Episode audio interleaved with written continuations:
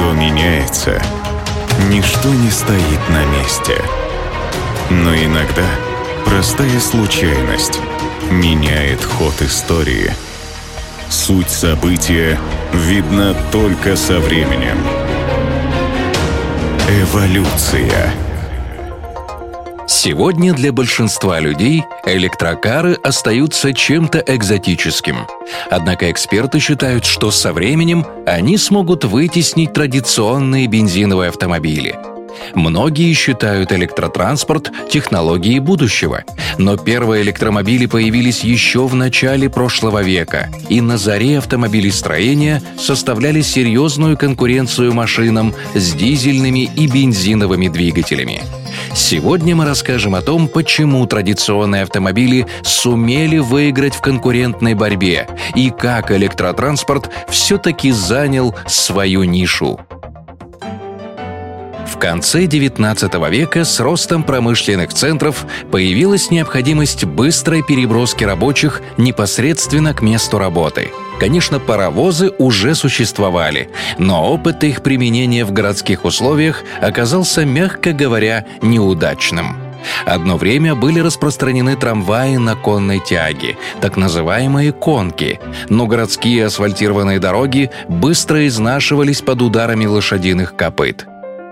Многие инженеры бились над разработкой транспортных средств, которые могли бы заменить гужевой транспорт. Уже было ясно, что паровые двигатели для повсеместного применения не подходят, и начался поиск других источников энергии. Учитывая, что изучение электричества в те времена было модным, неудивительно, что первые электрические двигатели появились чуть ли не раньше дизельных. Тут надо упомянуть человека по имени Борис Семенович Якоби. Он был архитектором по образованию, но прославился как физик-изобретатель.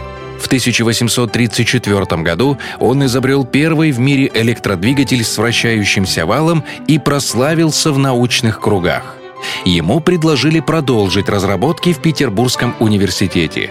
На исследование была выделена невероятная по тем временам сумма в 50 тысяч рублей – и вскоре Борис Семенович представил две новые модификации своего изобретения.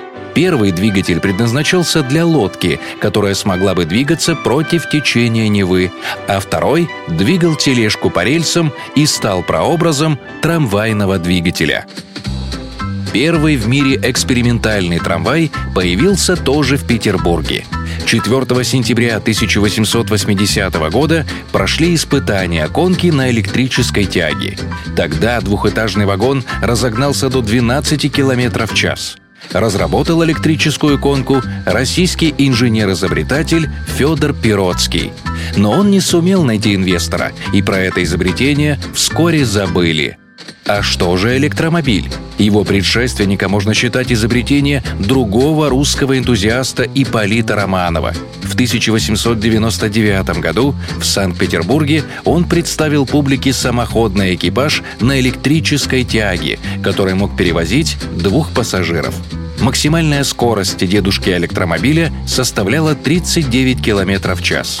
Но очень сложная система подзарядки не позволяла начать серийное производство. Отсутствие необходимых технологий в те времена не позволили электрокарам выдержать конкуренцию с бензиновыми автомобилями. Однако их потомки заняли достойное место на ниве общественных перевозок – трамваи и троллейбусы, электрички и метро. Ежедневно этими видами транспорта пользуются миллионы людей. Сегодня с развитием технической мысли электромобили начинают теснить своих жидкотопливных собратьев. Разработки современных инженеров с каждым годом делают более выгодным использование электрических двигателей. Но не стоит забывать о тех, кто стоял у истоков этой технологической гонки – тем более, что длится она уже почти 200 лет.